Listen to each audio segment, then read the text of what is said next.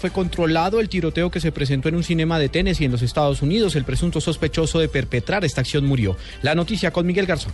Juan Camilo, la policía dijo que el sospechoso murió después de que agentes respondieran a reportes de disparos en un cine al sureste de Nashville, en el estado de Tennessee. La policía dijo en un trino que había una situación con un tirador activo en el teatro Carmick Hickory durante una función de la película Mad Max, pero que el sospechoso ya estaba muerto. Un portavoz del departamento de bomberos de Nashville, llamado Brian Haas, dijo previamente que la policía estaba respondiendo al teatro ubicado en la región de Antioquía, un suburbio al sureste de Nashville. Sin embargo, hasta el momento no hay más detalles y se desconoce si hay heridos. Miguel Garzón, Blue Radio. Volvemos con información del país. Faltan más de 300 mil millones de pesos para reparar a las víctimas del desfalco del Fondo Premium de Interbolsa. María Camila Orozco.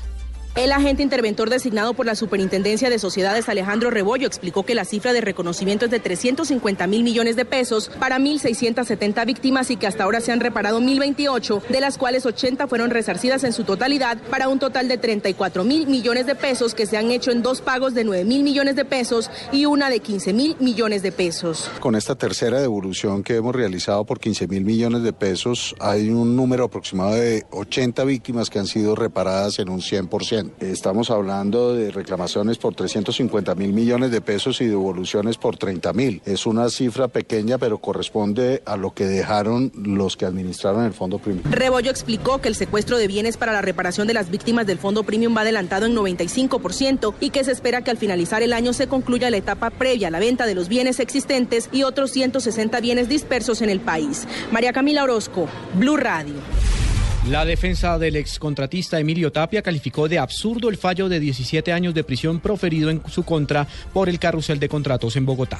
Paola Santofimio. Frente a la condena de 17 años de prisión que fue proferida contra el excontratista Emilio Tapia por hechos del carrusel de contratos en la capital del país, su abogado Jesús Albeiro Yepes aseguró que irá hasta el Tribunal Superior para que ésta sea disminuida, pues su cliente ha reconocido las irregularidades que cometió, por lo que esta condena es irregular. El juez ha hecho una doble acumulación de penas, violentando de una manera flagrante el artículo 31 del Código Penal. Eh, esto no tiene antecedentes en Colombia. Yo yo sé que esto es una conducta grave y de hecho así se ha aceptado. Cabe señalar que Emilio Tapia aún está a la espera de un tercer proceso pues el juzgado especializado de Bogotá lo anuló parcialmente. Paola Santofimio, Blue Radio. Un duro choque protagonizaron los congresistas David Barguil y Armando Benedetti por el futuro de la eutanasia en Colombia. Juan Esteban Silva. El enfrentamiento se dio en el marco del foro de eutanasia realizado en la Universidad del Rosario. En primer lugar, el presidente del Partido Conservador, David Barguil, manifestó que esta práctica no puede ser vista de manera superficial y citó ejemplos de países como Holanda. La primera consideración es que este tema no se puede tratar eh, de manera light o, o esto no puede volverse una moda o simplemente un tema con efectismo mediático. Por su parte, el senador Armando Benedetti dijo que estas cifras no son las actuales. En Holanda, el único informado aquí. Pero se lo voy a, se lo voy a, pero, pero si me dejan explicar me regaña, pero voy a hablar ustedes me regañan, lo veo nervioso.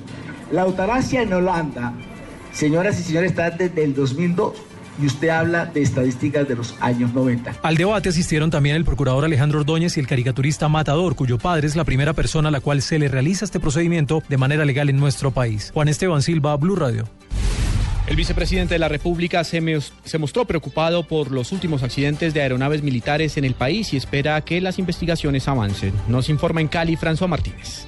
Desde Jamundí Valle, el vicepresidente de la República, Germán Vargalleras, manifestó su preocupación ante los dos últimos accidentes aéreos ocurridos en el norte del país y reiteró que pronto se conocerán los resultados de las investigaciones.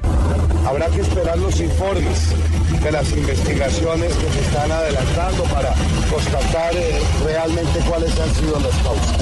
Pero muy preocupante, dos accidentes en tan corto lapso de tiempo.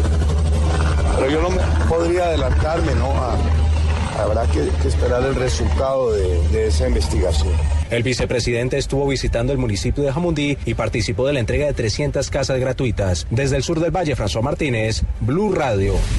Y precisamente en la Basílica del Señor de los Milagros en Buga, el presidente Santos oró por la vida de los uniformados que perdieron la vida precisamente en los más recientes accidentes aéreos. Silvia Patiño. Hola, buenas tardes. Desde la Basílica del Señor de los Milagros eh, de Buga, el presidente Santos junto con el padre rector Laureano Hurtado ofrecieron una oración por los 27 policías y miembros de la Fuerza Aérea que murieron eh, tras dos accidentes ocurridos en menos de una semana en los departamentos de Cesar y Antioquia. Quisiera, padre, que hiciéramos una oración por los policías que eh, murieron afortunadamente en este accidente el día de ayer y por los 11 miembros de nuestra Fuerza Aérea que también murieron en un accidente hace unos días. Concédele, Señor, el descanso eterno. Santos, a quien no visitaba esta ciudad desde la pasada campaña electoral, agradeció por su segundo mandato, pero también pidió al Señor de los Milagros fuerza para continuar con el proceso de paz. Silvia Patiño, Blue Radio.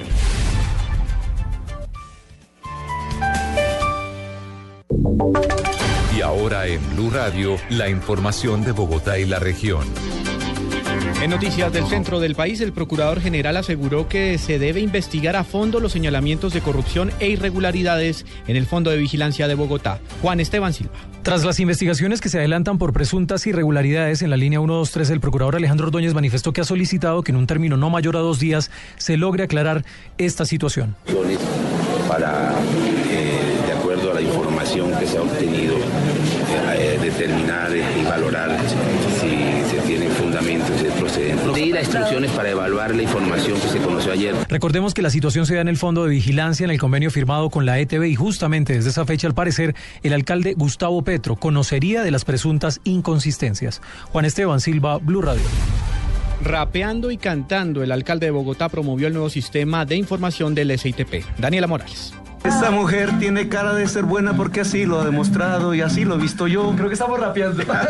Así, en medio de la emoción, el alcalde inauguró cantando la emisora del SITP en Bogotá, que ya funciona en 35 estaciones y servirá como interlocutor con los usuarios para explicarles y darles a conocer de una manera más rápida cómo están funcionando las troncales y el sistema zonal. Habrá un espacio para, porque para eso es, de información de cómo está el tránsito, cómo está la movilidad, cómo están los eh, portales, en qué momento se producen problemas, por qué se producen problemas. La información es básica incluso para un, un mejor ser del Transmilenio y del sistema masivo de transporte. Es una plataforma que en este momento tiene una inversión de 3 mil millones de pesos y aseguró el alcalde de Bogotá que se podrá descargar a través de las plataformas de Internet. Daniela Morales, Blue Radio.